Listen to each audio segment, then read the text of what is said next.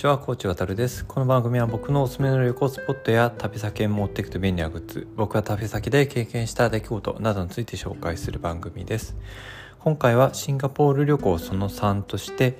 えー、馬車コーヒーというコーヒー店について話をしようと思います。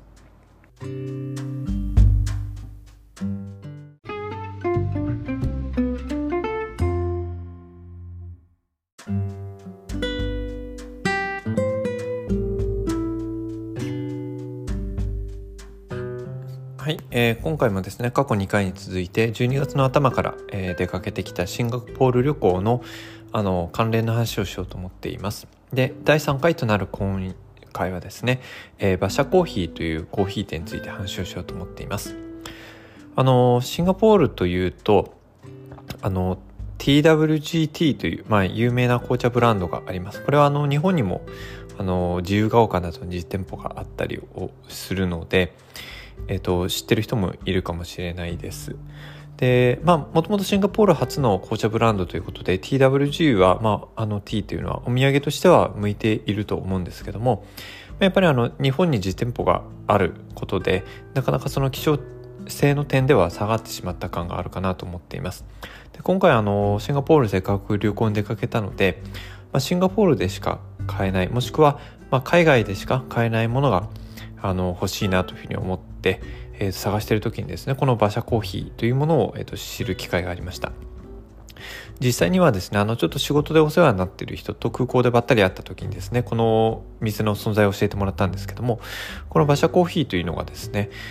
シンガポールだと、シンガポールのチャンギ国際空港のターミナル1に、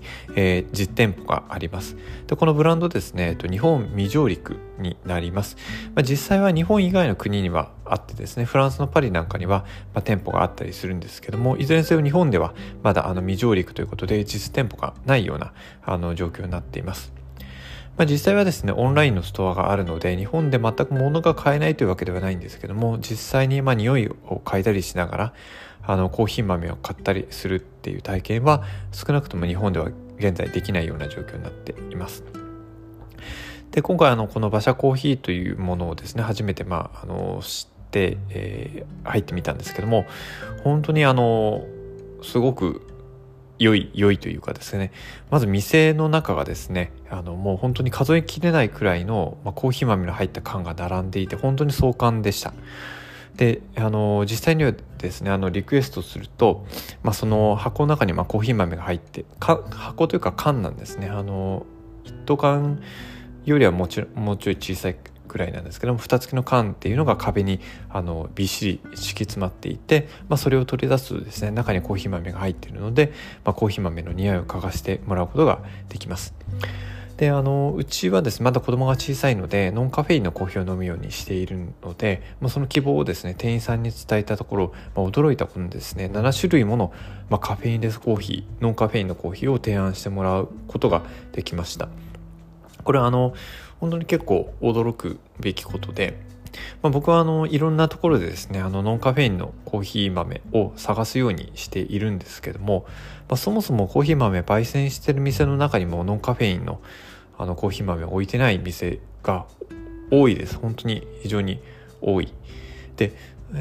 まあノンカフェインのカフェインレスのコーヒー豆が置いてあるところもまるでそのノンカフェインっていうのが一つのカテゴリーのブランドのブランドというかあの種類のような感じになっていてそもそもノンカフェインだともう選択肢が他にないんですね。1種類しかないってことが多くって。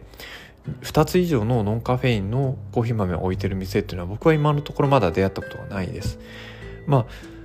にもかかわらずですねこの今回のこの馬車コーヒーというところは、まあ、7種類ものカフェインです。ノンカフェインのコーヒー豆があるので、まあ、それだけですねあの品揃えが豊富だっていうことが、まあ、これでも分かってもらえるかなというふうに思います。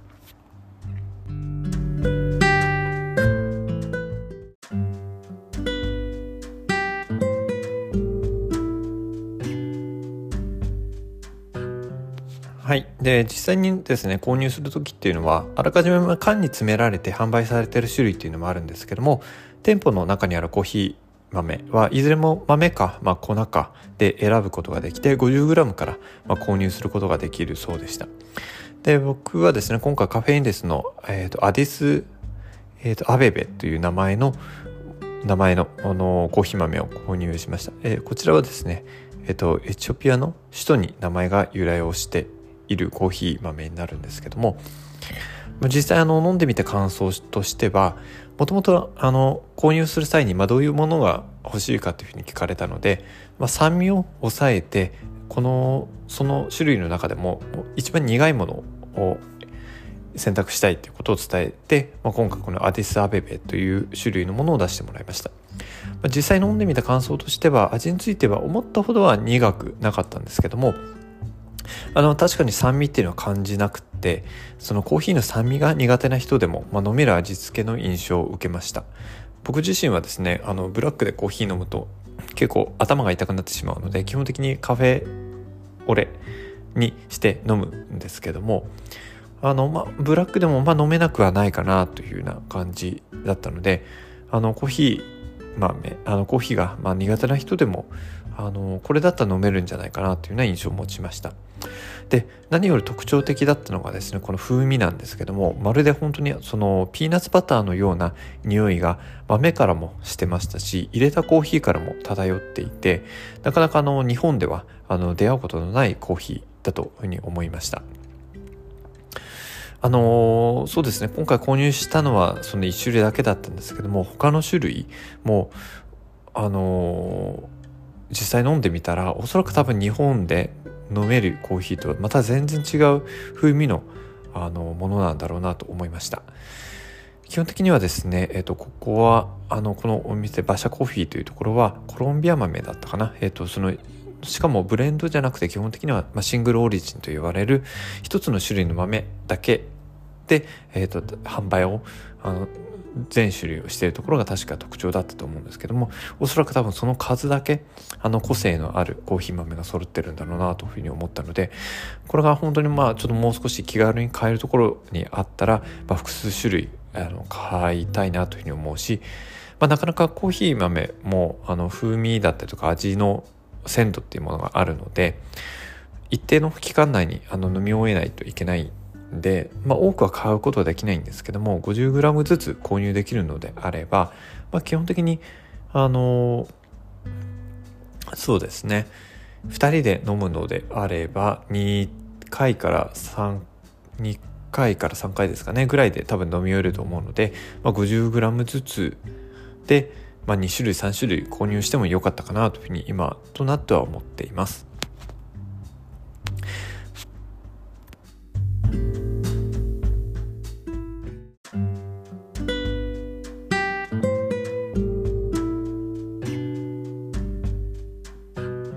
はいちょっと余談なんですけども、まあ、今回あの購入した時にあのショッピングバッグをもらえるんですけどもこのショッピングバッグはまた本当に作りがしっかりして高級感のあるデザインで僕すごいこれが気に入りました。あの、まあ、ちょっとおしゃれなリボンでもついていたりとかあとまあ特筆すべきはですね内側を除くとですねもう本当にあの金色の、まあ、ゴージャスなデザインになっていてその袋だけでもあの数十円から数百円くらいあのするんじゃないかなというふうな思うデザインになっていました。あのもうこれだけでもああ購入してよかったなっていうふうに僕なんかはちょっと感動してしまうぐらいだったんですけどもあのギフトとしてあげる際もあのすごく喜んでもらえるようなあのショッピングバッグになってたかなと思います。あの改めてそのギフト放送なんかしてもらわなくても十分耐えられるようなバッグになっていました。はい。で、ちなみにですね、あの、先ほど紹介したアディスアベベというものですけども、こちら 50g で、えっ、と、台湾ダラーで9.82ドルということだったので、まあ、およそ 50g で1000円ですね。なので、まあ、100g で2000円とか考えると、100g で2000ですよね。通常の、まあ、言われてみると、通常のコーヒー、日本で買うコーヒーの 2, 2倍よりさらに上ですかね。あの改めて考えてみるとかなり高いなっていうのをあの振り返ると思うんですけどもまあまあ、まあ、海外旅行出かけた時のお土産なので、まあ、それぐらいあの体験料というかあの経験もさせてもらったっていうことも含めると、まあ妥当な、妥当なというか、まあ高すぎる金額ではないかなと思います。なかなかあの、容易に手が出せるような金額ではないかなとも思うんですけども、あの、まあそれぐらいの値段はちょっと覚悟をしていただいた方がいいかなと思います。まあもちろんコーヒー豆自体はですね、あの産地だったりとか、そういうものによってだいぶ値段の、あの、幅があるので、今回購入したものが、あの、もしかしたら高い方だったかもしれないですけども、あのそれぐらいするんだなというのはちょっと改めて思いました。先ほどあの話したように、あの実店舗は日本未上陸であるんですけども、まあ、シンガポール、今回の場合は、あの、チャンキー国際空港ですけども、のターミナルだったりですとか、まあ、海外の他の国では実店舗が存在しますし、まあ、どうしても買いたい人はオンラインショップであれば日本でも購入することができるので、まあ、ちょっと検索をしてみていただくといいかなと思いました。ちなみに馬車コーヒーはあのスペルは、えー、BACHA これで馬車って読むみたいです。あのそれで、えーと、馬車コーヒーで検索してもらうとあのサイトが出てくると思います。